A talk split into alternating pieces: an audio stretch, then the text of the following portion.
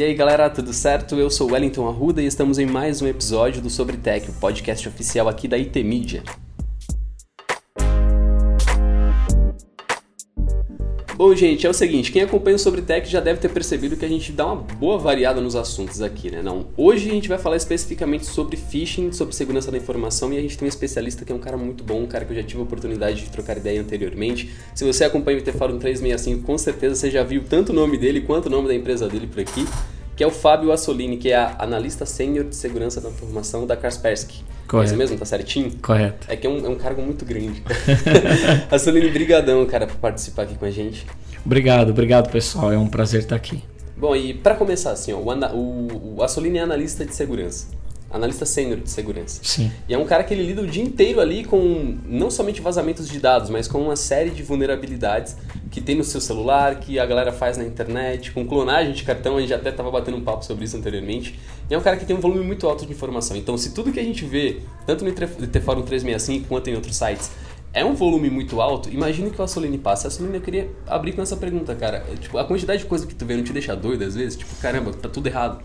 Sim, são muitos ataques. É, de tanto ver ataque, você acaba desenvolvendo algumas coisas. Primeiro é a paranoia. A paranoia. É, então você acaba se tornando um pouco paranoico de tanto ataque cibernético que você vê é, e, e, do quanto nós estamos ciente, cientes disso, né? Na internet. E a outra é você acaba desenvolvendo esse senso de insegurança que há na internet.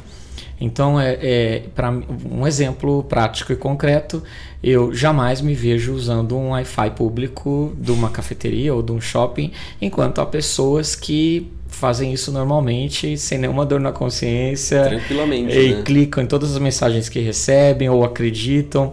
Então, é você. É, o contato e análise de, de tantas fraudes na internet te levam a isso. Você aumenta a sua paranoia e você começa a ver o quão insegura é a internet. O que eu acho que faz parte, porque é esse mundo livre que é a internet, nessa liberdade que há, é, permite com que nós tenhamos acesso a um mundo de informações, coisas boas, mas também acabam chegando até nós as fraudes e os golpes. Com certeza. Essa, essa meio que paranoia eu estava tendo até pouco tempo. Eu estava lendo o um novo livro do, do Edward Snowden, né? Uhum. E é um livro que você começa a ler e você fica, ok, eu não preciso mais da internet. Sim. Você começa a ficar doido, você começa a criar umas piras assim, por exemplo, o do Wi-Fi público. Eu também não, não, curto usar, eu, eu fico muito inseguro de usar. Uhum. Então eu sempre tento reservar meu pacote de dados ali para quando eu precisar. Se eu estiver na rua, se eu tiver que fazer alguma cobertura fora, para não ter que usar o Wi-Fi público. Eu fico com medo de usar o Wi-Fi de shopping também. Sim. Saca? Por mais que seja um, um negócio entre aspas oficial, um negócio entre aspas seguro, eu não, eu não me sinto na, na sei lá, na, talvez na, na vontade de fato assim de usar. Você começa tipo, pô, preciso de internet, mas será que eu preciso mesmo me conectar nessa rede? Porque a gente sabe que a gente pode ter, por exemplo, é, tem a, o famoso medo dos meus dados, né? Sim. Só que a gente inclusive já discutiu isso aqui no Interfórum 365 e no Sobre Tech, sobre se os nossos dados são realmente nossos nessa era digital, né? Ainda mais com a nuvem e tudo mais. Mas também com a galera que vai reter esses dados ou vai interferir esses dados a transferência desses dados, que acontece muito famoso do phishing, né? A galera pega, por exemplo, um, um exemplo muito muito rápido assim, o shopping tá lá, um shopping X, tá lá com Wi-Fi público, Wi-Fi livre para todo mundo, aí ele tem uma Nossa, tem que colocar um pi.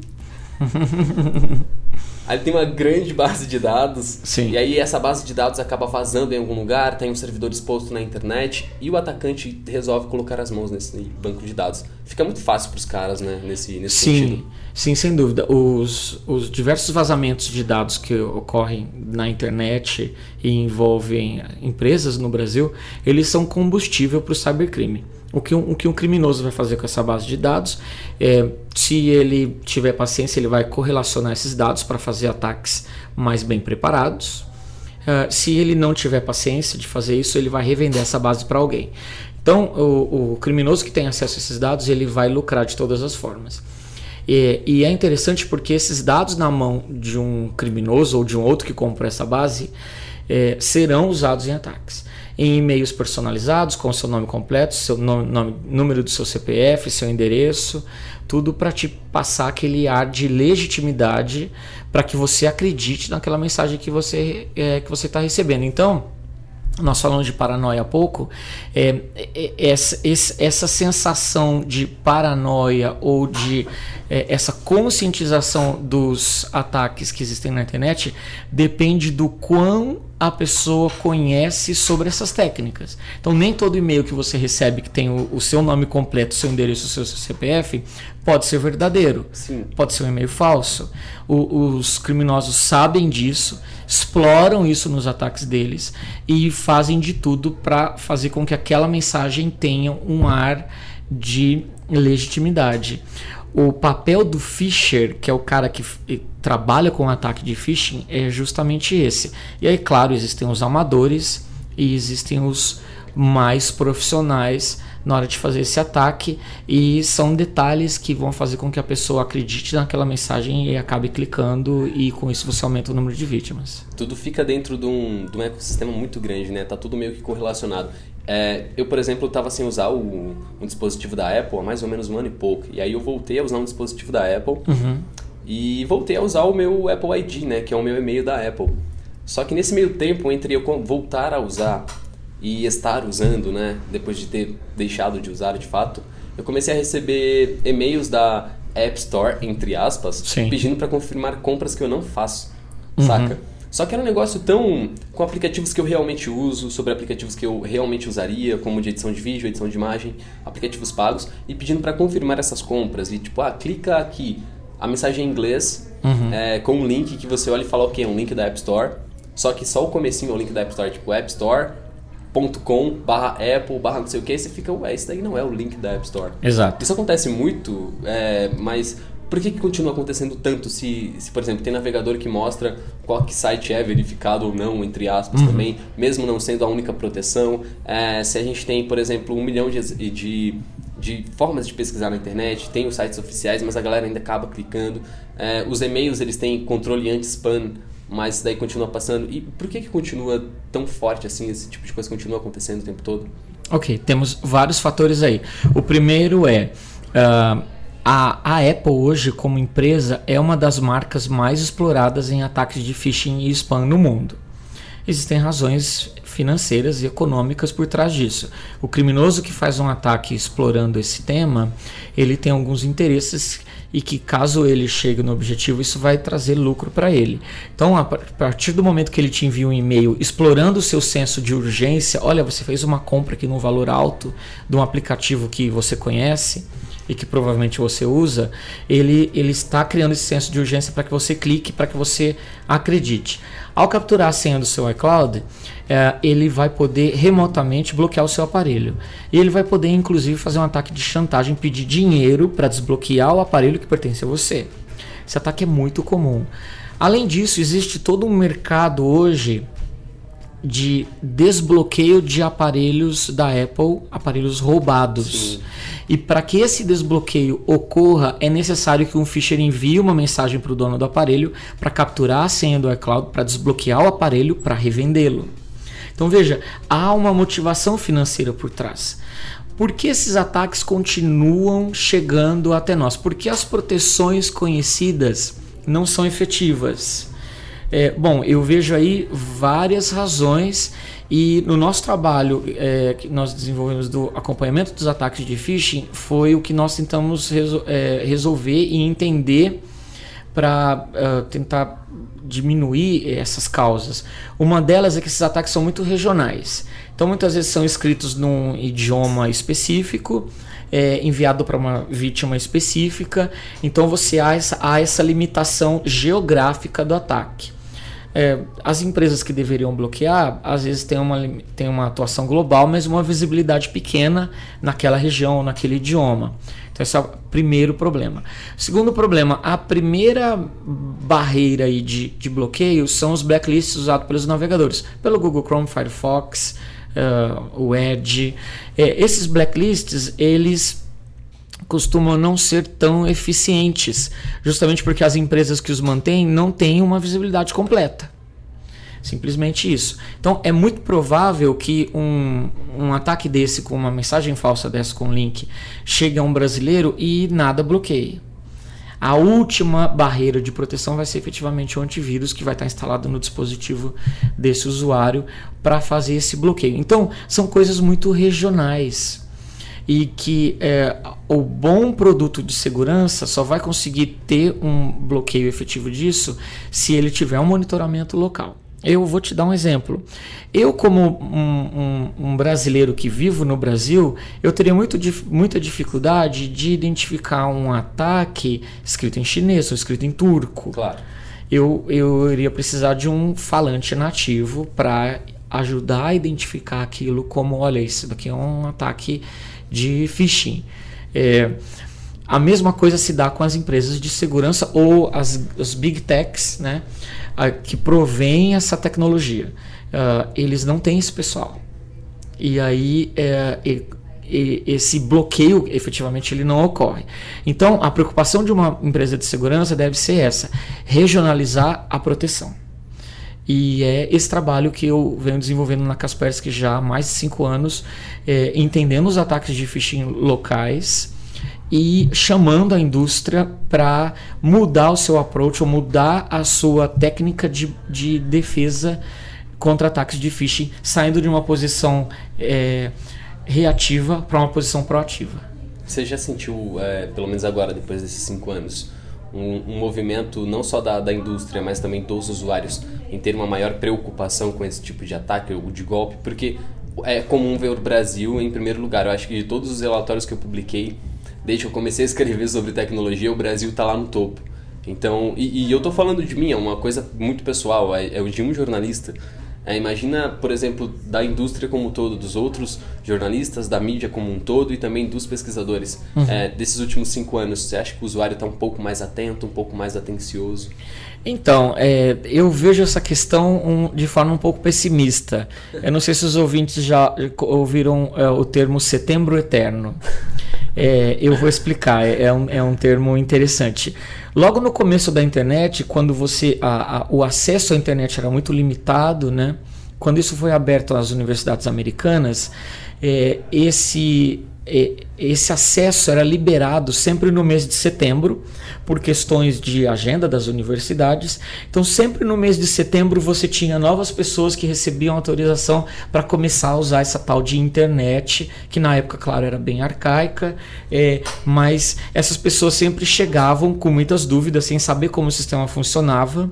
E os usuários mais antigos que tinham acesso à rede estavam sempre respondendo as mesmas dúvidas, e não todo mês de setembro chegava uma leva nova, ah, como é que funciona isso? Eles respondiam. No outro ano a situação se repetia. Não tinha muita novidade, né?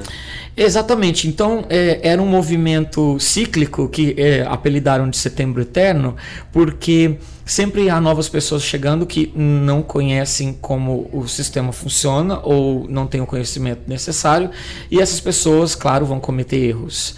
A mesma coisa ocorre na área de segurança. Então você tem cada vez mais pessoas conectadas. Algumas sim um, ehm, têm consciência dos perigos, uh, das fraudes que existem, enquanto outras não. E então isso é um setembro eterno. Sempre vão, vão haver pessoas que não conhecem todas as possibilidades de fraude.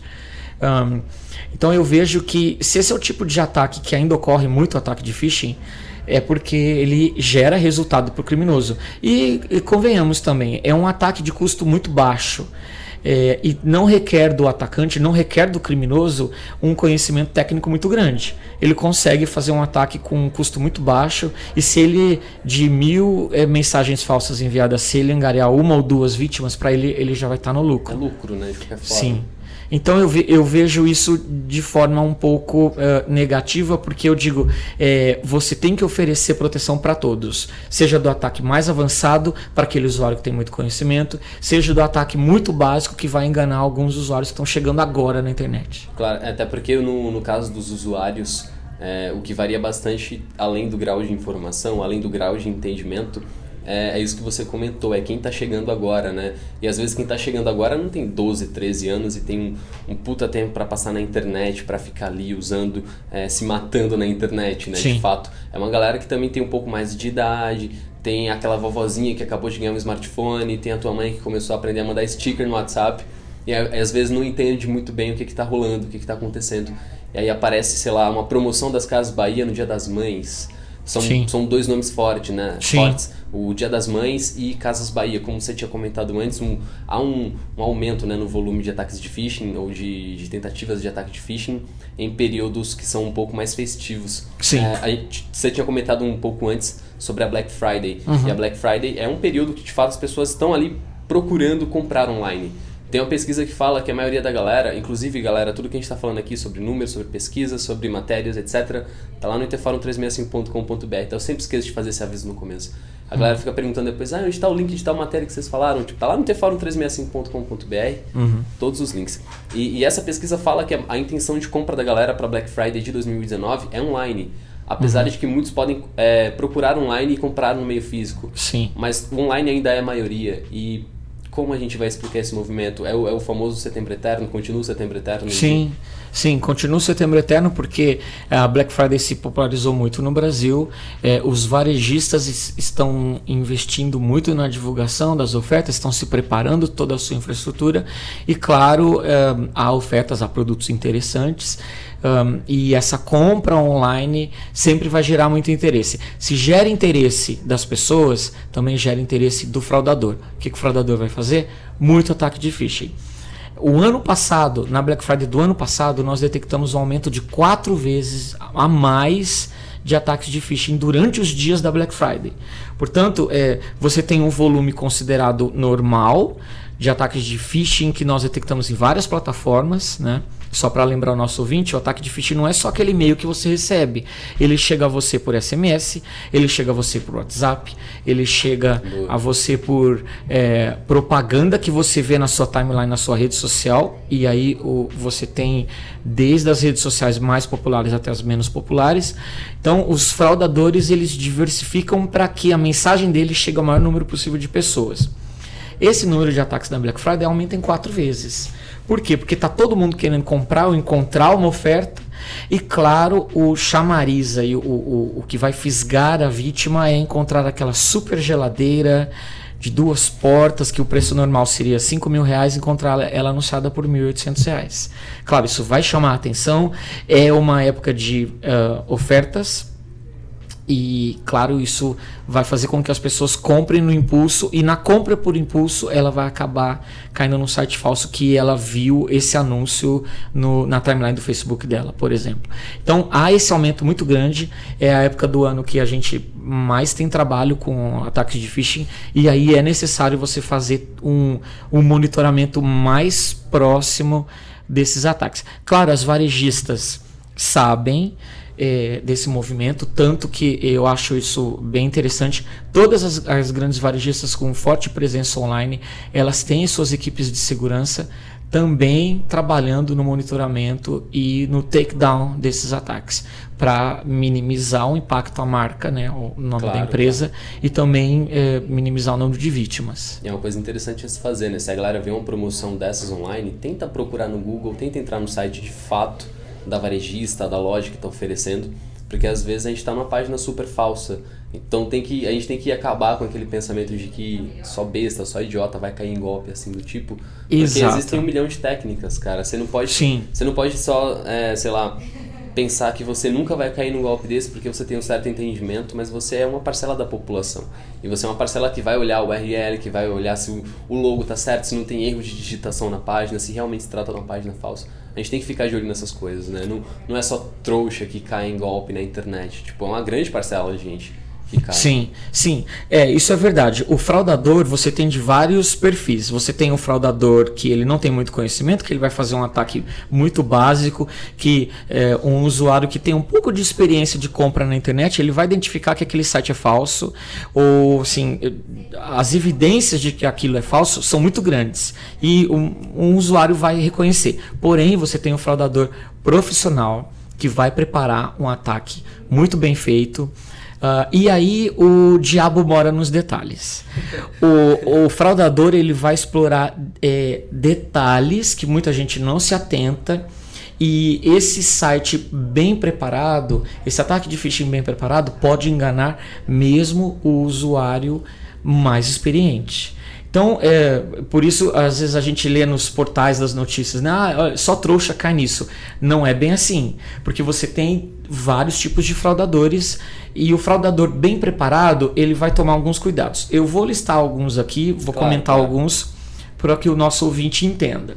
O fraudador profissional, ele não vai invadir um site conhecido lá, site do joão.com.br barra o nome da loja. Não. Ele vai registrar um domínio muito parecido com o nome do site verdadeiro. É, geralmente ele vai pegar um, um, um, mote comercial usado pela varejista, vai registrar um nome bastante parecido com o site verdadeiro. E o fraudador mais profissional ainda, ele vai registrar esse domínio com caractere Unicode. E isso é algo ah, impre... mata, né? isso é impressionante, porque vamos, vamos pegar um exemplo. É, Apple.com. Vamos pegar uma empresa aí conhecida. Pois bem, ele vai pegar um caractere nesse nome de domínio. Claro, ele não vai conseguir registrar um domínio igual na internet, porque um domínio de internet é como o seu CPF. Cada um tem o seu próprio número. Ele não vai conseguir registrar um domínio igual. Mas ele vai pegar uma letra desse domínio, ah, o apple.com, ele vai pegar o L, por exemplo e ele vai buscar em outros alfabetos que existem, existem no mundo e que tem suporte nos nossos navegadores. Uh, ele vai pegar uma letra que se pareça com o L e ele vai usar aquela letra para registrar o domínio. Tecnicamente, os domínios são diferentes. Mas na hora que você visualiza aquilo no navegador, eles não, não têm muita diferença. Visualmente até no smartphone fica difícil. Exato. E para piorar, é, vários navegadores hoje não estão preparados para é, mostrar isso para o usuário de forma clara. Olha, esse domínio está usando um caractere aqui que não é o caractere latino que você está acostumado. Resultado, você vai bater o olho naquilo e vai falar é o site da Apple, quando de verdade não é. Então o fraudador vai utilizar essas técnicas e ele também vai direcionar o golpe. Como? Ele, por exemplo, ele vai filtrar para que somente brasileiros acessem aquele site. Ele vai filtrar para que o acesso seja único. Então é, é o que nós chamamos de one shot. Então, olha, você vai ver a propaganda lá, propaganda desse site falso na sua timeline, você vai dar um clique, você vai acessar, é, ah, você olhou a oferta, mas você não quis fazer a compra. Se você tentar acessar novamente, ele não vai deixar. Não vai rolar, né? Exatamente. Porque o, o fraudador ele vai limitar esse acesso porque ele não quer que um analista de segurança, por exemplo, acesse o site duas vezes.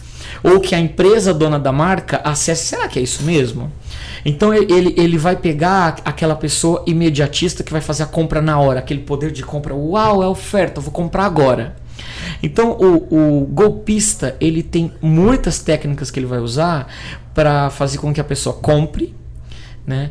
E nos, nesses detalhezinhos técnicos é o que ele vai fazer, é, vai pegar você para que você não reconheça o site como falso. Vai enganando, é, é, o famoso vai comendo pelas beiradas, né? Vai oferecendo uma coisa aqui, vai te deixando meio que com medo ali vai te dando aquele, aquela sensação de que você tem que participar, de você tem que comprar, ou Sim. você tem que se proteger, como no caso dos golpes de recupere o seu, seu a sua senha de segurança, recupere é, o seu Apple ID, quando na realidade você nem solicitou nada do tipo, mas chega no teu e-mail, chega no, no SMS, algo do tipo e Sim. gera essa insegurança na, na pessoa que está caindo ou que está recebendo esse tipo de ataque, né? Exato. É um negócio que não muda. Sim, é, o fraudador ele, ele explora os nossos sentimentos. Então, Sim. nossa sensação de urgência, é, porque algo está errado com a sua conta bancária ou algo está errado com o seu cartão, ou você vai perder essa oferta imperdível, essa oferta aqui que tá para no final do dia minutos. vai esperar em 10 minutos. Então ele, ele vai explorar essa sensação de alerta em você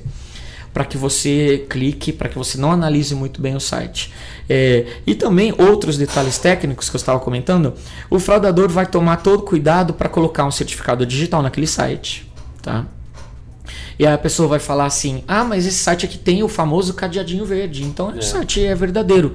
E na verdade a função do certificado digital não é dizer se aquele site é verdadeiro ou não, é simplesmente dizer que os seus dados ao sair do seu dispositivo chegarão ao servidor daquele site de forma criptografada. Somente. É, então, essas técnicas são exploradas pelos fraudadores para nos enganar. É, e o que vai realmente dizer para você se aquele site é falso ou não? Esse é um conhecimento técnico que a maioria das pessoas não tem. Existe uma grande base de dados global chamada Ruiz, que é a base do quem é, quem é o dono desse site.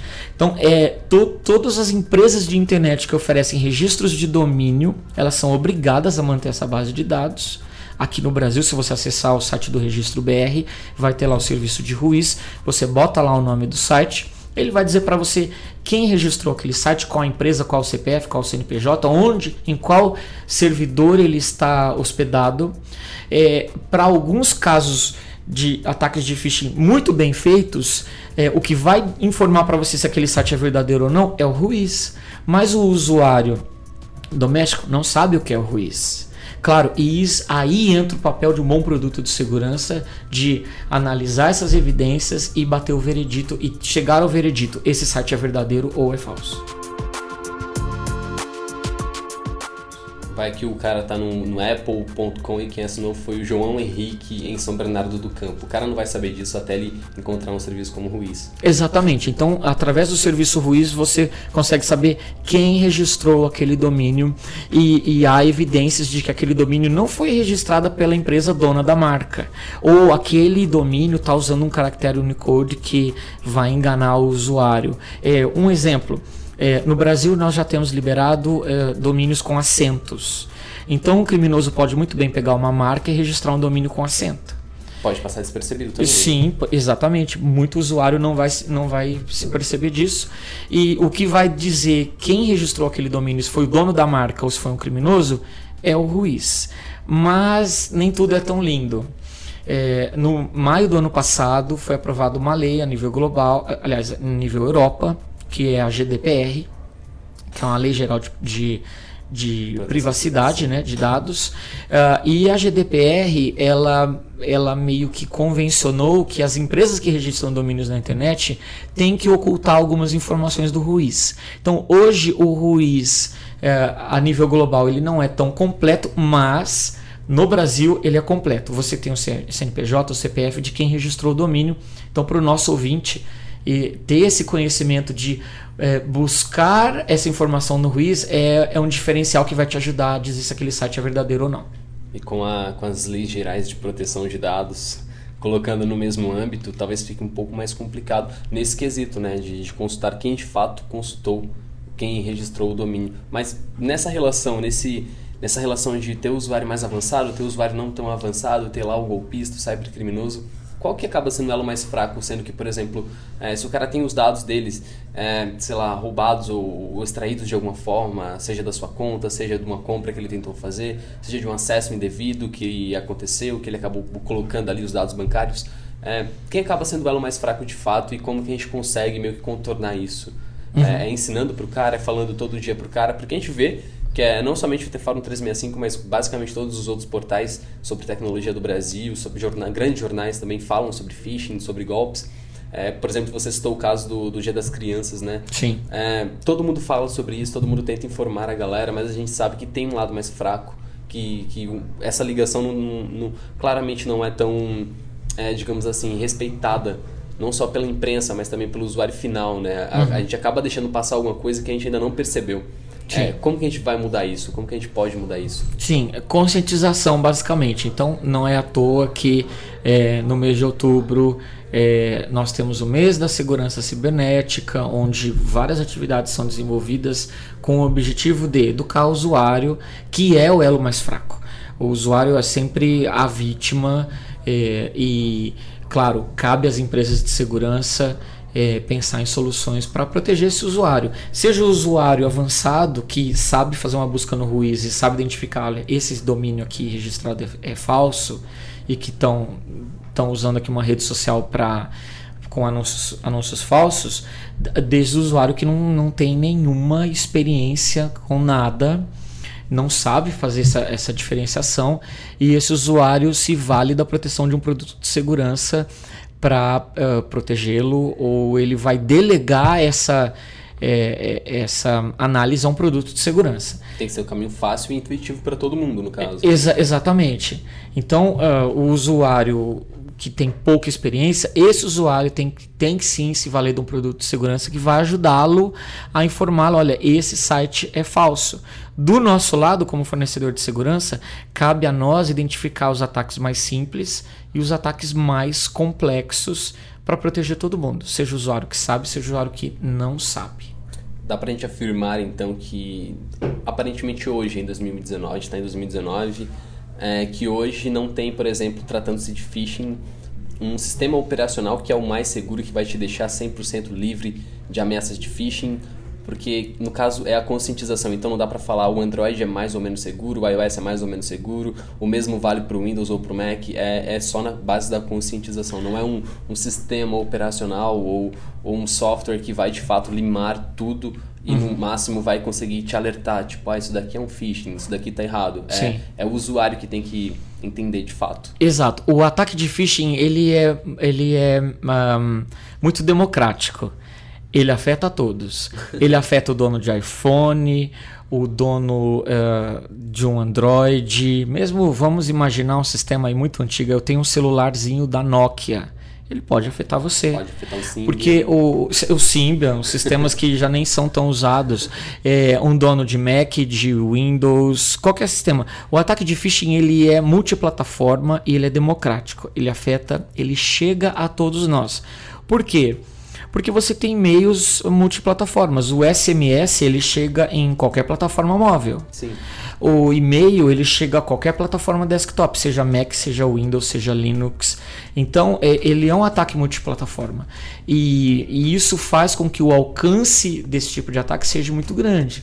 Hoje nós temos com a popularização do WhatsApp e o aumento é, das das plataformas móveis, nós estamos vivendo uma explosão de ataques por, de phishing enviados por SMS e também por programas de mensagem instantânea. Ou seja, o, o fraudador ele já se adaptou às plataformas móveis, que é onde estão as pessoas. Nós sabemos hoje que há pessoas que não têm desktop mais nas suas, nas suas casas. Todo o acesso à internet e, e o, a, o, envolvimento dela com a internet é feito num dispositivo móvel. O fraudador já já está nisso. Então, uh, eu acho que é, essa conscientização é, nós fazemos todos os dias, mas por outro lado nós também temos que estar é, prontos a entender os ataques que são multiplataformas e atingem a todos. Com certeza. É, isso que você comentou é excelente, cara, porque, por exemplo, é, nas grandes cidades a gente tem esse alto volume né, de usuários, de tanto de internet quanto de dispositivos móveis.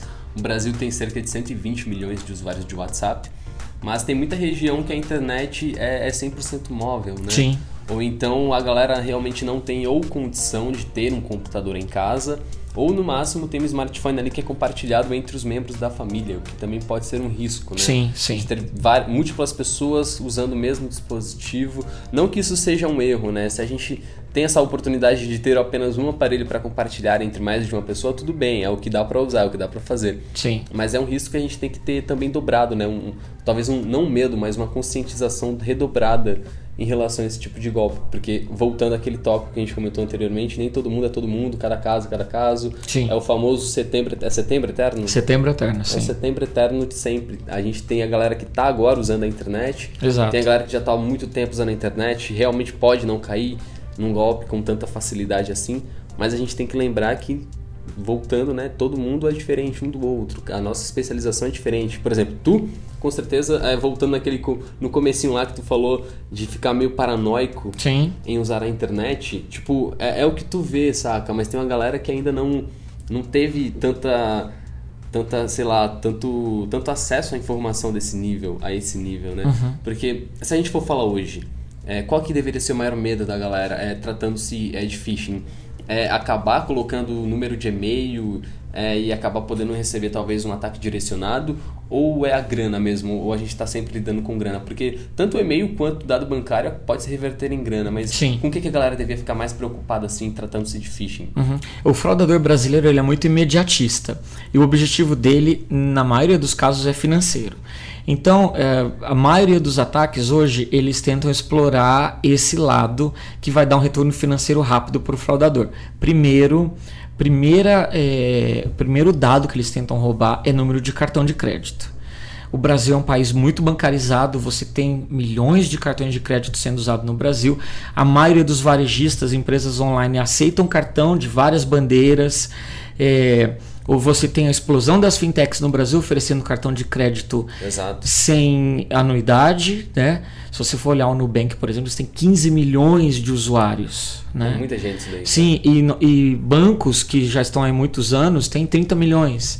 O Nubank, em poucos anos, alcançou um número muito grande. Então, a bancarização no Brasil é muito grande e, e então o fraudador, ele, é o primeiro alvo dele é o seu número de cartão, como aquela oferta imperdível lá que você viu na sua timeline no seu Facebook, lá oferecendo um produto muito barato e cuja compra só está disponível no site falso colocando o número do cartão.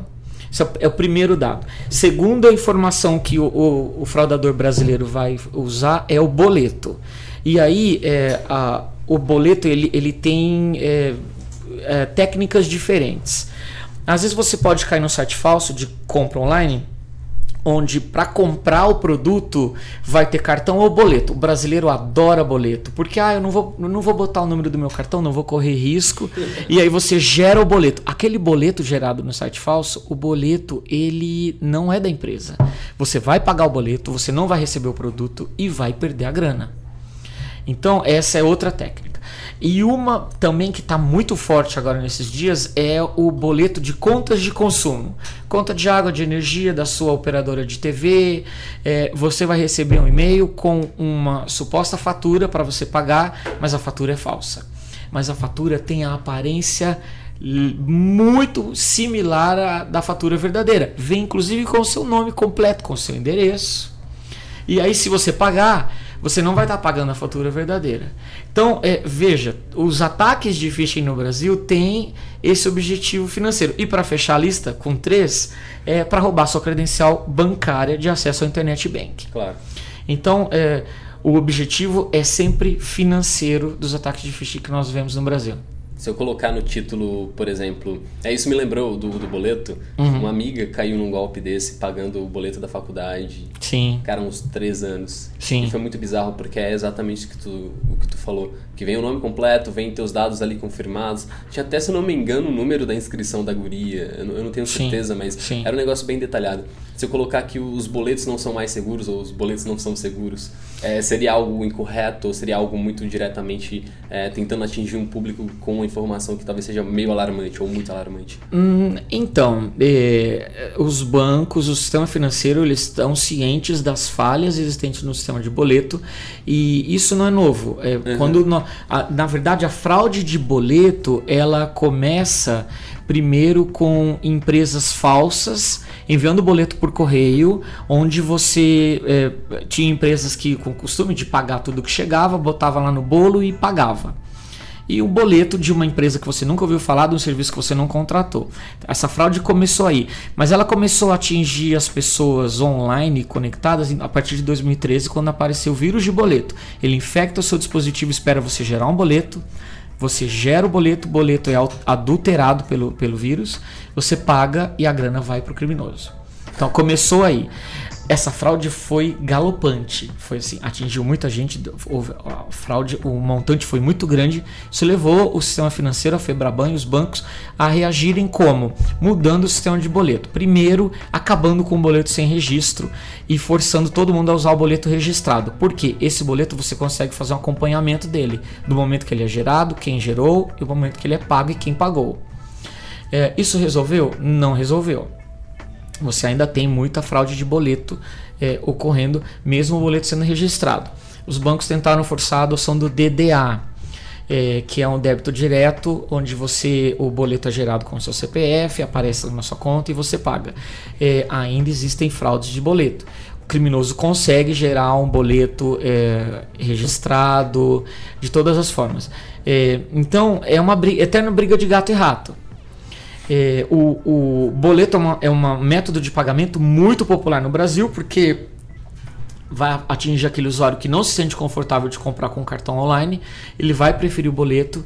É, ele é um sistema que tem os seus problemas, mas se o usuário estiver bem educado, ele vai saber identificar o boleto verdadeiro ou não.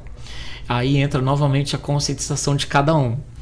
Muita gente vai ser vítima e alguns não, porque vão identificar que aquele boleto lá tá meio diferente ou é, ele veio diferente do boleto do mês anterior. Então é algo também bastante pessoal. O que não dá é para somente voltando mais uma vez naquele ponto. Uhum de chegar na internet e, e, vomitar que só trouxa, só idiota cai e fingir que nada tá acontecendo, né? Não. É muito mais prático você chegar e dar um toque no cara, muito mais fácil você chegar. É, pô, tem campanha que acontece em rede social que a galera Sim. dá risada, saca? Uhum. Você vê que tem gente comentando sério, caindo no negócio e tem nego que vai lá e dá risada. Uhum. É, é, muito mais prático você chegar e dar um toque no cara e falar assim: meu, isso daí tá errado. Então manda uma Sim. mensagem pro cara, que às vezes as pessoas deixam passar despercebida. O lance da conscientização é excelente. Sim, mas eu vamos ver um lado positivo nessa história. Claro. É, o brasileiro aprende depois que apanha. Quando uma pessoa é vítima de uma fraude, que ela se dá conta que ela perdeu dinheiro, esse é uma, essa é uma oportunidade de ouro para o usuário aprender. Ou para ele tentar assim, por que eu caí nisso?